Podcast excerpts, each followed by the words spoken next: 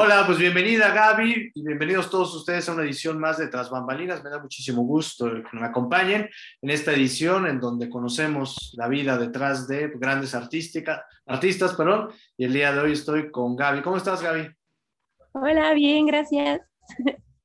Oye, pues yo muy contento, muy, muy contento de, de poder platicar contigo y que podamos charlar y conocer un poquito más pues de una gran artista que la verdad pues seguimos muchos fans y tienes unos trabajos espectaculares.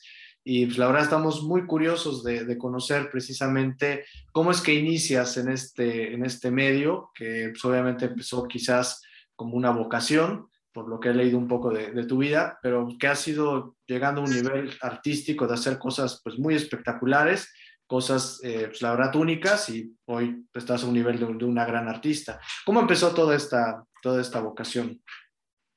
Este, pues desde chiquita, o sea, desde chiquita siempre fui de estarme maquillando y todas esas cosas porque pues vivía en la frontera, entonces uh -huh. allá sí celebrábamos Halloween, de hecho yo vine a conocer Día de Muertos hasta que llegué a vivir aquí a Puebla. Uh -huh. Y este, y bueno, ya cuando fui como más grande, eh, empezaron a hacer como Halloweens grandes aquí en Puebla y pues parte de la carrera era pues estar haciendo como uh, bueno en algún en alguna ocasión nos dejaron hacer un trabajo que era sobre mujeres golpeadas entonces tenemos que hacer una sesión de fotos sobre eso porque yo estudié diseño y producción publicitaria uh -huh. y haciendo maquillaje pero este pues no sé como que siempre me fui como que hacia ese lado hasta que pues mejor empecé a tomar cursos porque alguna vez me intoxiqué, me pasaron varias cosas, este, acabé con conjuntivitis en un ojo, no precisamente este, pero, es, pero sí, o sea, me pasaron bastantes, bastantes cosas que dije, bueno, ok, vamos a hacerlo bien para no, no matar a nadie. Uh -huh. Y pues ya ha sido parte del camino, mucha práctica, mucha, mucha práctica este, a prueba y error. O sea, ha sido como que aprender de muchas formas y, y de muchos, en muchos caminos. ¿y, ¿y, cómo te defines como, como artista en tu propuesta? O sea, ¿cómo, ¿cómo te gustaría que la gente en muchos años te recuerde cuando aparezcan libros y vea tu nombre ahí y vea, a lo mejor este, sigan tus técnicas? ¿Cómo, ¿Cómo te gustaría que la gente te, te defina en ese estilo que tú estás construyendo poco a poco. Soy totalmente de terror, siempre he sido totalmente de terror, siempre todo va hacia, hacia eso. No, uh -huh. no sé, es que también no puedo decirte que tengo una técnica o que tengo algo como que en sí, porque siempre vas cambiando y siempre vas eh, conociendo cosas nuevas. Te puedo decir que eh, tan solo el mes pasado conocí tres o cuatro este, materiales nuevos, entonces como que nunca dejas de aprender y no te puedes, bueno, para mí no te puedes enfrascar en algo. Y sí soy como medio multiusos, entonces me gusta como que estar en todo. Qué bueno, pues es parte de tu esencia, el ir siendo versátil. ¿Cuál, ¿Cuál podrías citar como uno de tus mejores proyectos, de tus mejores trabajos, de todo lo que has hecho? Que digas, sabes que este es el que más me llenó, el que más me, me ha identificado con lo que quería lograr. ¿Cuál sería como tu, tu mejor proyecto? Que te la, pongo, pongo difícil porque tienes muy buenos proyectos, ¿no?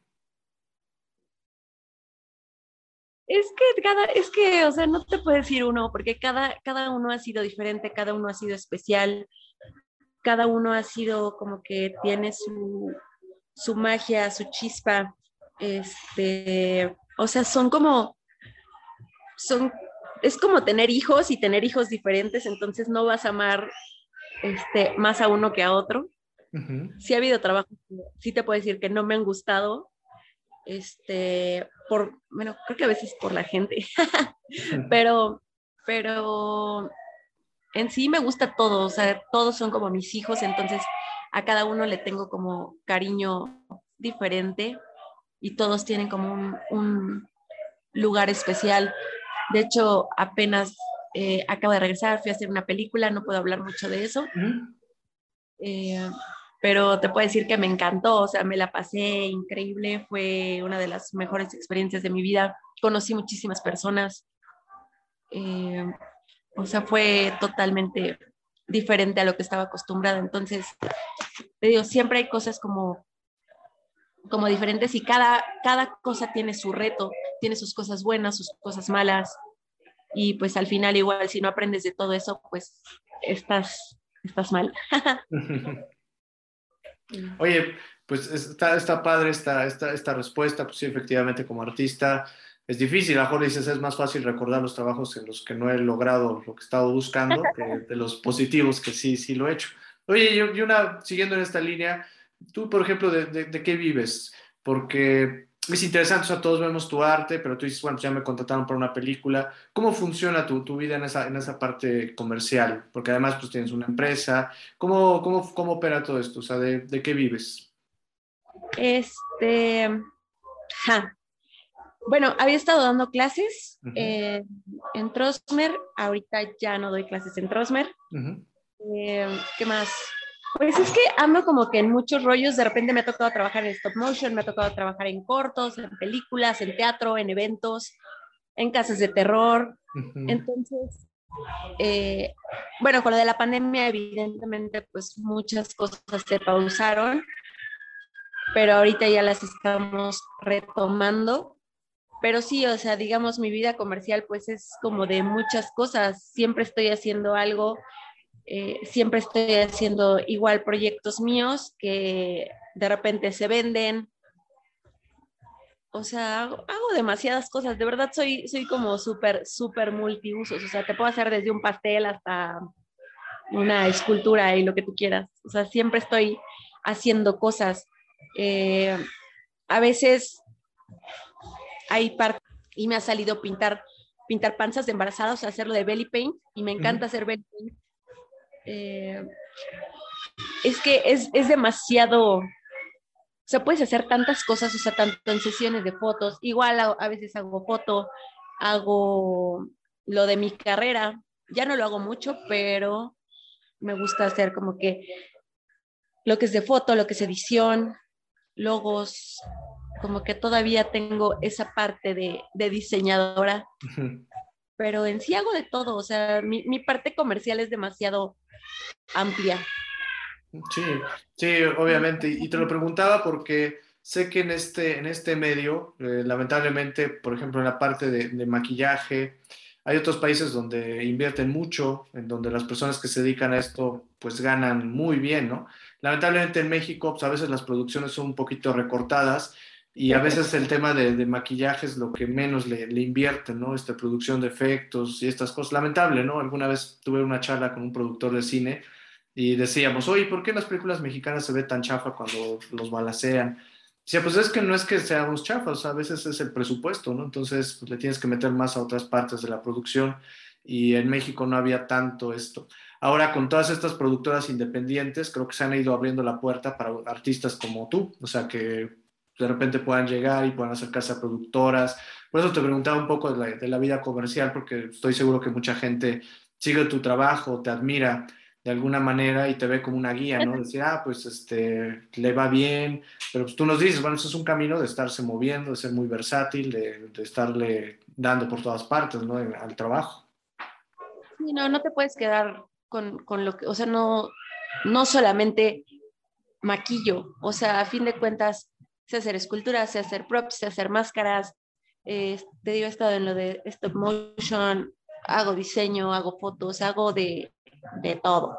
Entonces siempre como moviéndote todo el tiempo. Y sí, desgraciadamente a veces no hay el presupuesto que uno espera y que también a la larga de repente afecta tu trabajo porque a veces no hay presupuesto, quieren que se vea muy bien y aunque tú lo quieras hacer muy bien, pues no son o los materiales adecuados o no es la calidad que normalmente manejarías, entonces de repente es como ver si tomas el proyecto o no, también por no quemarte como artista, porque no vas a hacer cosas que, que se vean chafas, nada más por ganarte unos pesos, porque los otros se ahorren tres. Entonces, este, sí, es, sí de repente ha sido difícil, pero pues hay que, hay que negociar a veces también como ver de, bueno, si se puede, te lo hago de esta forma, te lo hago de esta otra, lo hacemos en menos tiempo, en menos días.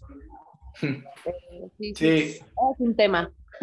Sí, hay, algunos amigos artistas que, o sea, ya lamentablemente apretados por el tema del presupuesto, dicen, va, te lo hago, pero no le pongas mi firma, o sea, sí le entro, pero no digas que soy yo. Y entonces ya, este, ahí si queda chafa, pues bueno, pero no, de ahí no, no va mi firma de por medio. Sí, sí pasa. O sea, sí te tienes que como proteger en cierta parte porque luego es como... luego ya que editan, hacen una cosa que dices, ¿qué? sí, no, caray. Oye, y cuando tú te maquillas, porque vemos muchos proyectos tuyos, ¿no? Que son fantásticos y a mí me encanta y además son series de varias, varias fotografías. ¿Cuánto tiempo inviertes por cada, por cada uno de esos trabajos que nos compartes en Facebook? Porque pues, obviamente son trabajos cada vez distintos. Eh, vaya, son, son, son impresionantes y siempre lo, lo, que me pregunto es cuánto tardas en maquillarte para hacer estas, estas fotos. Ah, pues es que depende, depende si los planeo o no. O sea, hay unos que pienso desde mucho tiempo antes o traigo la idea y de repente hasta que la puedo cumplir. Pero eh, normalmente, pues, no sé, o sea, en maquillaje me he tardado cuatro horas, cinco horas, seis horas, más eh, hacer videos, más hacer foto. Las fotos me ayuda a veces mi hermano que es el que, que le tengo toda la confianza del mundo, que sé que, que no sé, como que me entiende, sabe qué es lo que quiero, yo le puedo explicar tal cual lo que quiero de una foto, este, no sé, en cuanto a poses, en cuanto a luz, en cuanto a, a de me veo gorda y, ¿sabes? o sea, todo ese tipo de cosas que a lo mejor parecen súper tontas, eh, o sea, este güey como que me entiende. Y hay, hay veces también que ni siquiera lo, o sea, no, no, no planeo los maquillajes, solamente pues salen, salen de repente. O sea, a veces soy muy ociosa y tengo que, que, o sea, luego lo hago por practicar, pero a veces, te lo juro, no lo, pues no, no, no lo planeo. O sea, cuando no hay planeación, salen, salen así como van. De repente he comprado unos pupilentes que digo, ah, estos me van a servir para algo, o este, o igual fabrico cosas que digo, ay, luego lo voy a utilizar. Y hay cosas que de hecho que he hecho y nunca las he utilizado y siempre me he quedado con ganas de hacer algo, pero siempre digo luego, luego, luego, luego. Y de repente, bueno, habíamos hecho apenas un corazón y dije, voy a hacer algo con el corazón y ya no pude hacer nada con ese corazón porque terminó vendiéndose. Digo, no me quejo, pero este, ya no pude como realmente aterrizar como que la idea que yo, que yo tenía para hacer algo. Pero pues así pasa. Y tengo stock de algunas cosas, o sea, algunas me las quedo, otras sí las vendo, otras este, son como proyectos abandonados, pero sí, no hay como, como me tardo tres horas o me tardo dos, o sea, siempre, pero todo es diferente, todo siempre es es diferente y no, no puedes tardarte lo mismo en un face paint que en un body paint, que si es a lo mejor, no sé, algo que lleve como más accesorios o que lleve corona, una peluca. O sea, como que, pues todo depende de cómo vayas armando tu, tu personaje. Muy bien, muy bien. De los dos. Sí, está, está, está interesante esa, esa cuestión y pues sí, se nota, ¿no? Es un gran trabajo y lleva muchas, muchas horas. Antes de, que acabemos la entrevista, todavía nos falta un ratito de entrevista, por supuesto, pero ¿podrías compartir eh, tus redes sociales o los espacios donde alguien se pueda acercar a ti para contratarte a, algún servicio este, de tu empresa? ¿Cuáles son para que las podamos repetir varias veces a lo largo de la entrevista? Porque luego al final y pues, vamos a repetirlas varias veces. ¿Cuáles son los medios para contactarte profesionalmente? Para contactarme, yo creo que mi teléfono, porque este, no, eh, Instagram, en Instagram estoy como Gaby-Onasti. Eh, de hecho, me pueden contactar en Instagram. En Instagram sí estoy como muy activa. Tengo mi página eh, que es www.zombiesinmyrefrigerator.com. pero de repente ahí como que los mensajes se van al correo y la verdad es que casi no checo mi correo. O sea, me tienes que decir, te mando un correo para que yo lo cheque, porque si no pueden pasar meses y nunca lo va, lo va a checar. Y bueno, normalmente eh, siempre ha sido por WhatsApp. Este, bueno, nos ponemos de acuerdo como que en Instagram y ya después les paso mi WhatsApp y ya platicamos como que más en corto para que ya no sea como que tan, o sea, que ya no quede como volando. Y bueno, mi Facebook, que de hecho es mi Facebook personal, pero igual, no, yo creo que sí, mejor nada más Instagram. Esos dos medios. Sí, no te, preocupes, para que la contacten profesionalmente, que es obviamente algo muy, muy bueno. Oye, vamos a platicar un poco de, tu vida personal. Eh, porque este personaje que tú muestras pues es muy auténtico, ¿no? Y sé que así eres, este, no eres solamente para las imágenes, sino que a diario eres así, ¿no? Es, tu esencia, es tu... estás bien, güey, todos los Claro. Oye, ¿y cómo es la, la interacción, por ejemplo, con, con, la gente cuando te ve, te ve en la calle? De, porque obviamente es una imagen artística pues, muy poderosa, ¿no? Entonces, seguramente le impactas a las personas, ¿no? Este, ¿cómo, cómo, cómo es la, la interacción con la gente habitualmente? Pues la gente me ve raro.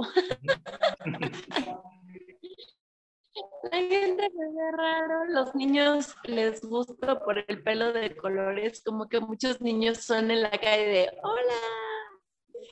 Y siempre me saludan y es como, ay, hola. Entonces, como que con la gente, o sea, con los más chiquitos, pues les llama la atención.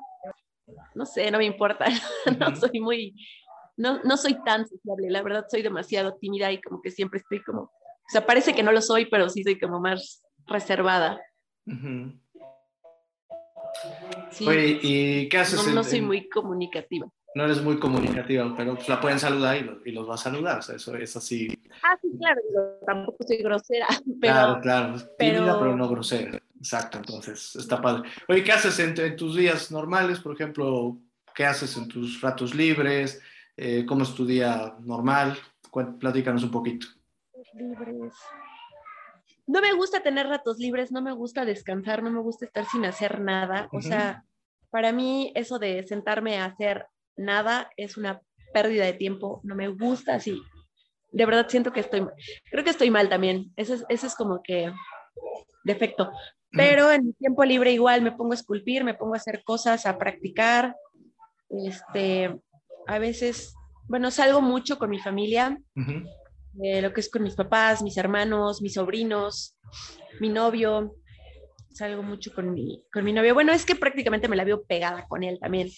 Y siempre está, de hecho, él también ya se puso a, aprender cosas. Eh, él ahorita está en cursos de animatronics, entonces ya queremos como llevar esa parte entre yo hacerlo de afuera y él hacerlo de adentro. Entonces, también ya creo que le pegué esa parte de que ya no hacer nada, porque él antes solamente se sentaba como que a, verme, a hacer cosas, y ya llegó un momento no, yo también tengo que hacer algo, entonces ya también lo volví un poco este, workaholic. Ahorita, bueno, de hecho ahorita me visita una amiga, por eso no estoy en mi casa, pero mis amigos, o sea, mis amigos muy, muy cercanos no viven aquí, este, y mis otros amigos luego están trabajando, o sea, tienen trabajos normales, entonces también no coincidimos mucho en horarios, luego ellos están despiertos en la mañana, yo en la mañana no funciono y en la, yo estoy así como, sí, vamos a hacer algo y ellos pues no. Eh, pero pues normalmente no salgo mucho, la verdad es que no soy mucho de salir, soy más de estar encerrada. Igual no salgo mucho a restaurantes, no me gustan, no salgo al cine. o sea, soy demasiado casera y demasiado estar encerrada. Y siempre estoy como haciendo cosas en mi, en mi taller, entonces, o sea, mi hobby es mi trabajo y mi trabajo es mi hobby y así siempre. Qué padre. estoy haciendo, mi sobrino igual ama Halloween, entonces es, hazme una máscara, entonces hago cosas para ellos y así siempre. Bueno, está padre, es una vida dedicada al arte, ¿no? Y como tú bien lo mencionas, es lo que te hace feliz, es lo que te da plenitud y pues está, está, muy padre o sea, esa, esa, esa, cuestión. Oye, ¿y el cine te gusta? Digo, aunque no vas al cine, vía streaming, películas clásicas, eh, ¿te gustan? Sí, claro, me gusta el cine. Sí, sí me gusta el cine. Veo puras cosas. Veo películas de terror, películas de Navidad y, y creo que ya. sí, hay, algunos trabajos de Navidad que hayas publicado también. La Navidad, entonces también te, te llama la atención, también te gustan las Me gusta lo de Navidad. Sí, sí, es, es, bonita la Navidad. Antes no me gustaba, pero, pero sí le, le, le agarré bastante cariño a Navidad también. Y, pero no, o sea, creo que siempre estoy viendo películas de terror todo el tiempo, todo el tiempo, o series. Me gusta traumarme con las series.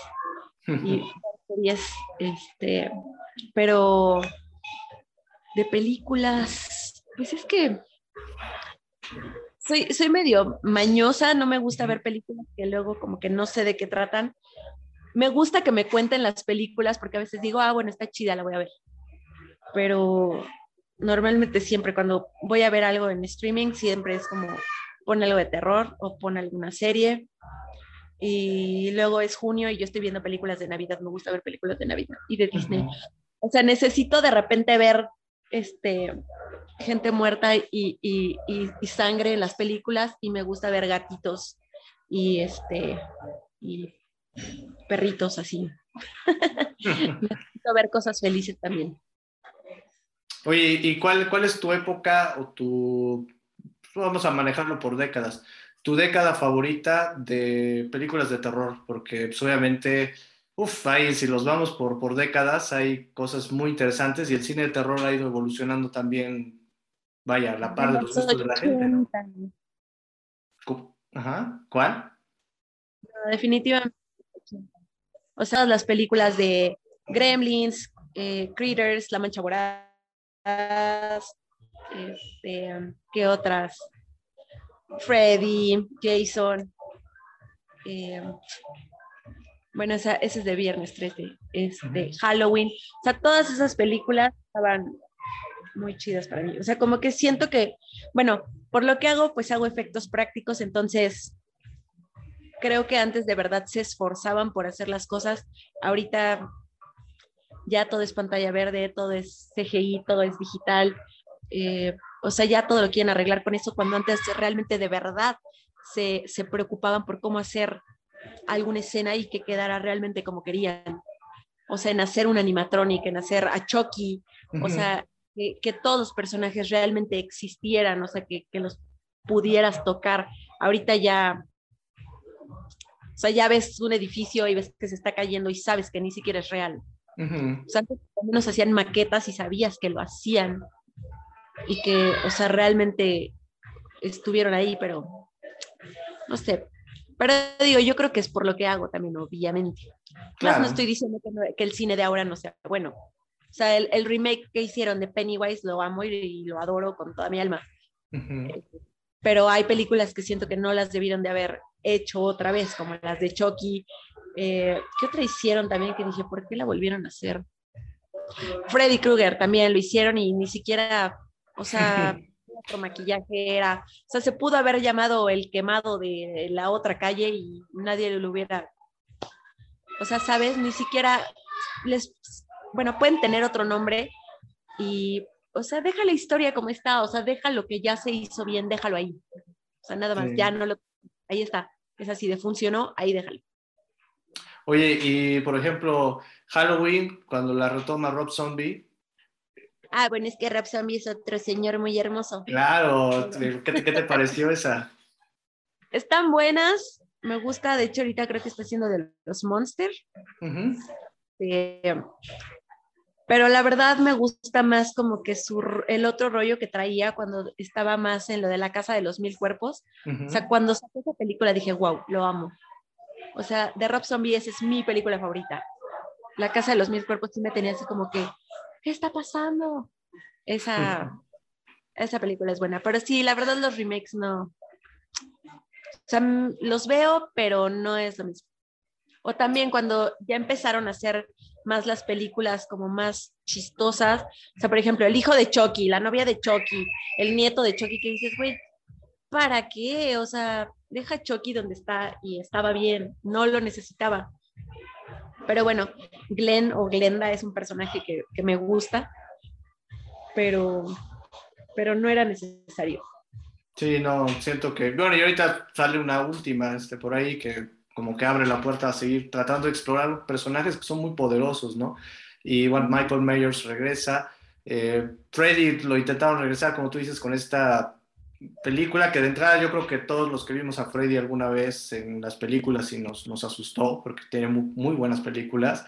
Recuerdo esta escena, no sé si se acuerdas, en el hospital cuando estaba con las manitas y creo que era Johnny Depp, ¿no? El que estaba, este, lo, lo, lo manejaba, creo que es en la segunda, bueno, no es la primera, creo que es la primera, este, Pesadilla en la calle del infierno, que se llama, este, como la opción en español, ¿no? Ya no tan afortunado, vi una pésima Jason en el espacio de Viernes 13, creo que fue la última que le hicieron, que fue este, fatal, o sea, ya, ya era una cosa ya más ridícula, ¿no? ¿Qué las hacen? O sea, son unos monstruos bastante, bastante lindos. Digo, me gustan los monstruos clásicos, o sea, los de los muy, muy clásicos, o sea, literal de películas blanco y negro, los pero pues es que crecí con eso, o sea, las pasaban en Canal 5 y, este, mis papás eran así de, no las veas, y yo así de, las voy a ver. o sea, realmente crecí con eso. Entonces son como que las cosas que me gustan. Ahorita ya no me gusta tanto lo que es Anabel, El Conjuro, o sea, ya es, hay como 20 películas de Anabel y Anabel regresa y, es como, ya, o sea, no, no sé, como que esas de, esas no me gustan. Oye, Aparte, ¿sabes? O sea, está más creepy la muñeca, la, la muñeca original que la que intentaron hacer, porque es así de, ¿sabes que es una muñeca fea, sabes que es una muñeca que en algún momento se va a mover.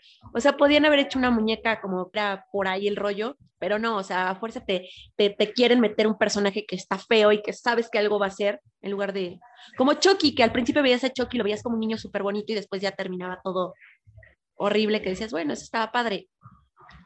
Pero nada, siento que ya es demasiado forzado lo que están haciendo. Oye, ¿cuál, ¿cuál sería tu top 5 para una buena película de, de, terror? O sea, ¿cuáles son los cinco elementos que tú dirías, sabes que estos son claves esenciales para que la gente que hace películas de terror hoy los tomen en cuenta para que sea una buena película de terror? no. Es que puede haber muchos temas, pero te lo juro, hay una fórmula. Si te pones a analizarlo, siempre hay una rubia este, tonta por ahí, hay alguna minoría, este, están los que están echando passion, que son los primeros que se mueren, ¿sabes? esto es una fórmula. Ya, si no tienes una rubia, una pareja, alguna minoría, algún güey que, cree que, le va a ganar, o sea, ya son como que los personajes de siempre. Pero no, digo, obviamente no, no hay una, no hay una fórmula, o sea, es como, como que más bien el tema que, que, que tomen apenas, es que apenas vi una que dije, estaba, estuvo buena, pero no me acuerdo. Entonces creo que no estuvo tan buena. Sí, oye, ¿y cómo ves, por ejemplo? Yo recuerdo, ahorita va a salir una nueva de, Scream, que pues, en su momento la, trabajó Wes Craven, que fue una película que parodiaba a otras películas, que eso creo que fue la magia de, de esas primeras dos películas, la tercera ya no me agradó mucho, y ahorita va a salir una nueva, ¿no? Este, ¿Cómo ves este, un regreso de un personaje como Scream eh, nuevamente. No, ya no, te atrae, se te hizo demasiado comercial. Sí, no, o sea, Scream no, nunca fui fan de Scream. O sea, como que creo que me, me, divertía más cuando lo hicieron en la parodia. Ese estuvo más chistoso. Pero no, o sea, realmente no, no. O sea, ya como que eh, en los noventas, eso, eso ya fue más de los noventas, o sea, como que la de Scream y la de lo que hicieron el verano pasado y todas esas, es como, güey, o sea, sabes que son unos estudiantes que, que van a terminar muertos por alguna razón. Y ya. Oye, podemos hablar. Pero, claro. pero no sé, los otros sí daban miedo, esos no. Esos sí daban miedo. Oye, podemos hablar muchísimo, muchísimo de, cine, también de, terror. Eh, ya casi para finalizar la, entrevista, y tú como especialista, ¿qué onda con el cine de terror, por ejemplo, mexicano?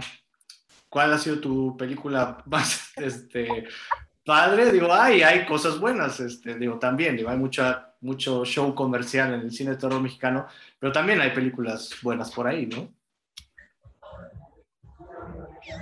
No. A ti no te ha tocado este. Bueno, y me gustaba la de Hasta el viento tiene miedo, pero la original. La original, hay una antes, claro. Sí, sí, sí, no, no, el remake no. El remake es una, es una mamada también. Perdón. no te preocupes. Perdón, soy súper mal hablada. Ah, te preocupes. Mamá. mamá, si ves esto. este, es que películas mexicanas de terror, no. Me gustaba, me, ¿cómo se llama? Este, una, una de Pedrito Fernández. Uy, pero es que Pedrito Fernández tenía varias de terror, tenía la de Vacaciones del Terror. Esa, claro, Vacaciones del Terror, esa era buenísima, es toda una joya de película, la Es la joya. Y tiene, me parece otra, la, no, o sea, me fue el nombre, este, porque ahí tiene, bueno, la Vacaciones del Terror creo que son dos. Este, Ajá, son dos. Hay dos.